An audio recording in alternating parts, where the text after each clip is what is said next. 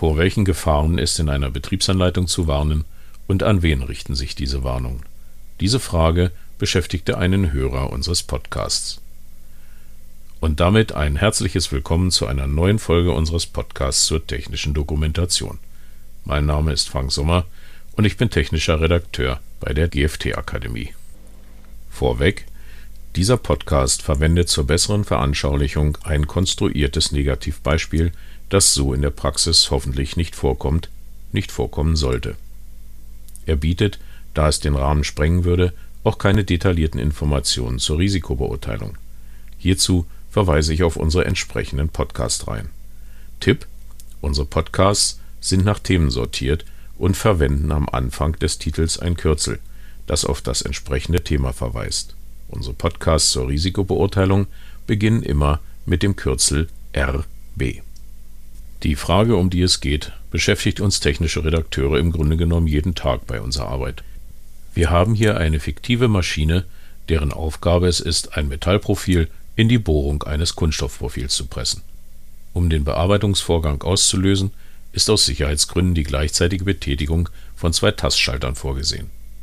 Diese sogenannte Zweihandbedienung wird vom Hersteller im Rahmen der Risikominderung bei der Konstruktion verwendet und kommt in vielen Maschinenbereichen vor. Ziel einer solchen Maßnahme ist es, zu verhindern, dass ein Maschinenbediener mit Gliedmaßen oder Haaren in den Wirkungsbereich der Maschine gerät und so schwere oder gar tödliche Verletzungen erleidet. Die Zweihandschaltung, wie sie auch genannt wird, ist allerdings nur dann effektiv, wenn die Maschinensteuerung so ausgelegt ist, dass beide Taster während des Bearbeitungsvorgangs permanent gedrückt gehalten werden müssen.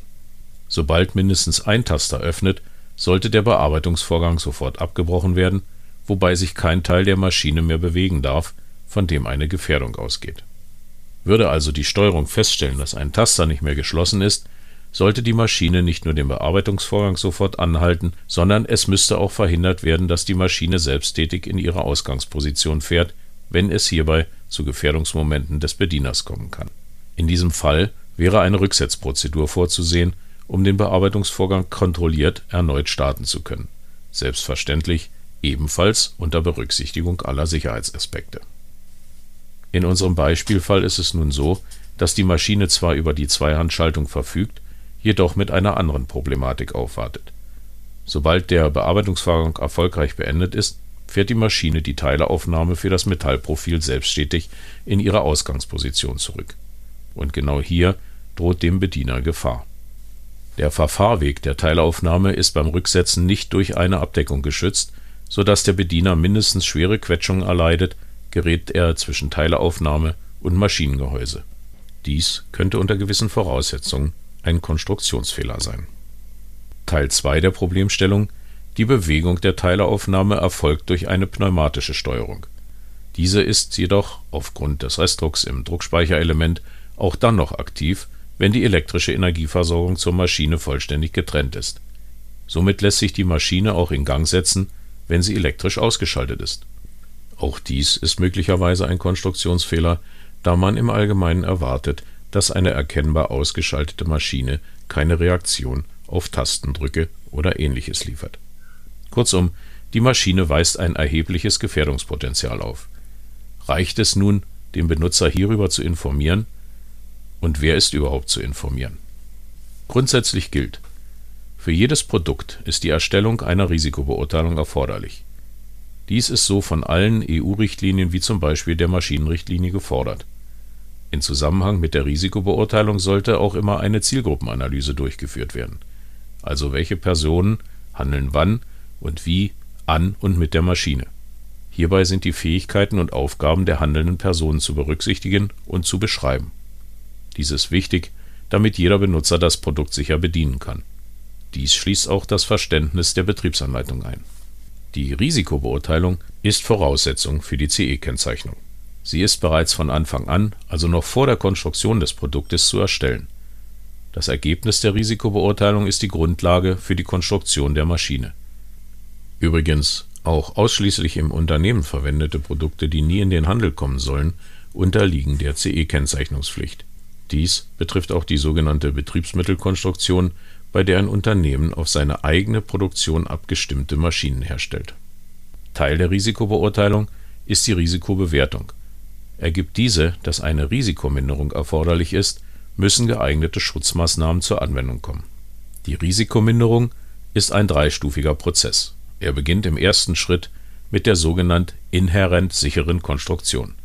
Hierbei werden erkannte Gefährdungen bereits bei der Konstruktion durch entsprechendes Design der Maschine und der Steuerungseinrichtungen entweder vollständig beseitigt oder zumindest vermindert. Was könnte die Konstruktionsabteilung nun hinsichtlich der bekannten Probleme unserer fiktiven Maschine besser machen? Zum einen wäre es denkbar, ein Gehäuseteil so auszubilden, dass es den beim Rückzug der Teileaufnahme frei zugänglichen Verfahrweg abdeckt und so vor Berührung durch das Bedienpersonal schützt. Um sicherzustellen, dass der pneumatische Pressvorgang bei stromloser Maschine nicht mehr möglich ist, könnte entweder ein elektrisches Ventil ein Einströmen der Druckluft in den Presszylinder nur bei eingeschalteter Stromversorgung erlauben (Prinzip Wasserstopp bei Waschmaschine und Geschirrspüler) oder ein kontrolliertes Ablassen der Druckluft im Druckluftspeicher bei Ausschalten des Gerätes vorgesehen werden. Nicht immer jedoch lassen sich aus unterschiedlichen Gründen Gefährdungen konstruktiv vollständig ausschließen. Dann ist der Hersteller im zweiten Schritt gefordert, entsprechende technische und ergänzende Schutzmaßnahmen vorzusehen. Hierbei sind auch die bestimmungsgemäße Verwendung und die vernünftigerweise vorhersehbaren Fehlanwendungen der Maschine zu berücksichtigen. Betrachten wir wieder unsere fiktive Maschine. Möglicherweise muss die Teileaufnahme für den Bediener in der Nullposition der Maschine erreichbar sein, etwa um ein neues zu verpressendes Profil oder ein zusätzliches Werkzeug anbringen zu können. In diesem Fall wäre eine starre Gehäuseabdeckung über dem Verfahrweg der Teileaufnahme keine sinnvolle Lösung hier würde man sich eventuell dazu entscheiden, eine klappbare Abdeckung zu installieren. Diese müsste wiederum mit einer zusätzlichen Sicherung wie einem Mikroschalter oder einer Lichtschranke versehen sein, so dass eine Aktivierung der Maschine bei geöffneter Abdeckung nicht möglich ist. Im dritten Schritt schließlich ist der Benutzer auf alle dann noch bestehenden Restrisiken hinzuweisen. Dies erfolgt durch die Benutzerinformation, beispielsweise in Form einer Betriebsanleitung in Bezug auf unsere fiktive Maschine müsste nun auch die klappbare Abdeckung Erwähnung in der Benutzerinformation finden. Warum ist das so? Zum einen, um den Benutzer anzuleiten, wie die Bestückung der Teileaufnahme oder ein Werkzeugwechsel sicher erfolgt, zum anderen im Sicherheitskapitel unter dem Punkt vernünftigerweise vorhersehbare Fehlanwendung. Warum dort? Weil es dem Bediener möglicherweise zu aufwendig ist, bei jedem Bestückungsvorgang oder Werkzeugwechsel die Abdeckung öffnen und schließen zu müssen.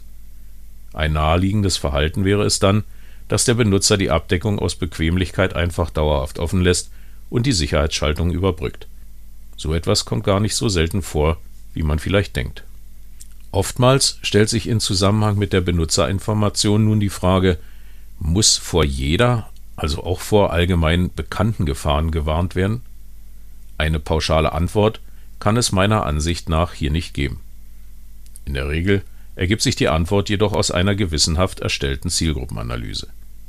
In Bezug auf unsere fiktive Maschine könnte diese beispielsweise ergeben, dass ausschließlich an der Maschine ausgebildetes Personal zum Einsatz kommen darf, das selbstverständlich über alle von der Maschine ausgehenden Gefahren informiert und in die sichere Handhabung eingewiesen ist. Wie verhält es sich aber bei einem Produkt wie einem elektrischen Fleischwolf für die Küche? Ein solches Gerät kann von jedem gekauft und eingesetzt werden, ohne dass eine entsprechende Ausbildung oder Einarbeitung erforderlich wäre. Die wohl größte Gefahr, die von ihm ausgeht, liegt darin, mit einem Kleidungsstück wie einer Krawatte oder mit langen Haaren erfasst zu werden. Diese wickeln sich um die Transportschnecke, was zu schweren Verletzungen oder gar zum Tod führen kann. Auch Aktenvernichter stellen in dieser Hinsicht übrigens eine latente Gefahr dar. Diese Gefahr wird vielen Benutzern bewusst sein ohne dass es einer entsprechenden Belehrung bedarf. Aber es ist auch mit Sicherheit anzunehmen, dass es Benutzer gibt, die sich dieser Gefahr nicht bewusst sind, beispielsweise weil sie bisher nie mit einem solchen Küchengerät arbeiteten oder die Gefahr aus anderen Gründen nicht erkennen können. Und damit sind wir also auch hier wieder automatisch bei der Zielgruppenanalyse. Und weil wir danach wissen, dass der Käufer- und Anwenderkreis keine homogene Gruppe ist, dürfen wir in diesem Fall keineswegs davon ausgehen, dass die Gefährdung jedem bekannt ist und müssen daher zwingend entsprechende Warnhinweise in der Bedienungsanleitung vorsehen. Kommen wir nun zu Handlungen von Personen, die heute schon mal als DAO bezeichnet werden. Dieser Begriff bedeutet dümmster anzunehmender User und stammt ursprünglich aus dem IT-Bereich, ist mittlerweile aber auch in anderen technischen Bereichen anzutreffen. Nun bezeichnet der Begriff DAO aber keineswegs Menschen mit eingeschränkten geistigen Fähigkeiten, sondern findet dort Anwendung, wo mangels grundlegendem Wissen oder gar aus Leichtsinn, Fahrlässigkeit oder Vorsatz Anwendungsfehler unterlaufen können. Er tritt daher heute meist im Zusammenhang mit der Benutzerfreundlichkeit von Produkten auf. Also, wie können wir ein Produkt so konstruieren, dass auch der unbedarfteste Anwender das Produkt sicher nutzen kann. Vergessen wir dabei jedoch nicht, auch wenn die Verwendung dieses Begriffes also eigentlich gar nicht beleidigen soll, stellt er für manche Menschen, die so bezeichnet werden, eben doch eine Beleidigung dar. Wir sollten daher auf seine Anwendung verzichten. Dennoch stellt sich die Frage, muss ich auch die hieraus resultierenden Probleme in meiner Benutzerdokumentation berücksichtigen? Dem mangelnden Grundlagenwissen begegnen wir schon automatisch durch eine entsprechend inhaltlich gestaltete Benutzerinformation. Wäre dem nicht so, könnte man kein Produkt ruhigen Gewissens am Markt platzieren. Leichtsinn und Fahrlässigkeit versuchen wir mit dem Kapitel vernünftigerweise vorhersehbare Fehlanwendung bestmöglich zu begegnen. Gegen Vorsatz hingegen ist wohl kaum ein Kraut gewachsen. Apropos vernünftigerweise vorhersehbare Fehlanwendung. Was versteht man nochmal darunter? Die DIN in ISO 12100 verrät es uns in Kapitel 3.24. Es ist die Verwendung einer Maschine in einer Weise, die vom Konstrukteur nicht vorgesehen ist, sich jedoch aus dem leicht vorhersehbaren menschlichen Verhalten ergeben kann. Soweit das Zitat. Hierzu gehören unter anderem Kontrollverlust über die Maschine, Konzentrationsmangel, Unachtsamkeit, aber eben auch die Verwendung einer Maschine in einer Form, die der Konstrukteur nicht vorgesehen hat wie zum Beispiel das Sägen von Stahlträgern mit einer Handkreissäge. Im Zweifel wäre es daher angeraten, in bestimmten Fällen den physischen Zugriff auf eine Maschine nur einem bestimmten Personenkreis zu ermöglichen. Hierzu bietet sich beispielsweise an, dass eine Maschine nur mit einer Legitimation wie einer Magnetkarte, einem RFID-Chip oder mittels eines Fingerabdruckscanners in Betrieb genommen werden darf. Eine weitere Maßnahme wäre eine Zutrittskontrolle eines definierten Personenkreises. Diese könnte beispielsweise in Produktionsstätten erforderlich sein, in denen Roboter zum Einsatz kommen. Hier dürften dann nur bestimmte Personen den beispielsweise durch einen Roboterschutzzaun abgesperrten Bereich betreten. Im einfachsten Fall wird in der Risikobeurteilung lediglich darauf hingewiesen, wer mit einer Maschine arbeiten bzw. wer keinesfalls mit einer Maschine arbeiten darf dies erfolgt meist ohnehin schon in der Form, dass beispielsweise Hinweise in die Betriebsanleitung integriert sind, die den Betrieb einer Maschine unter Einfluss von Alkohol, Drogen oder bestimmten Medikamenten untersagen oder ein Mindestalter des Benutzers vorschreiben. Halten wir also fest: Zu jedem Produkt gehört eine Risikobeurteilung. Zu jeder Risikobeurteilung und zu jeder Benutzerinformation gehört eine Zielgruppenanalyse.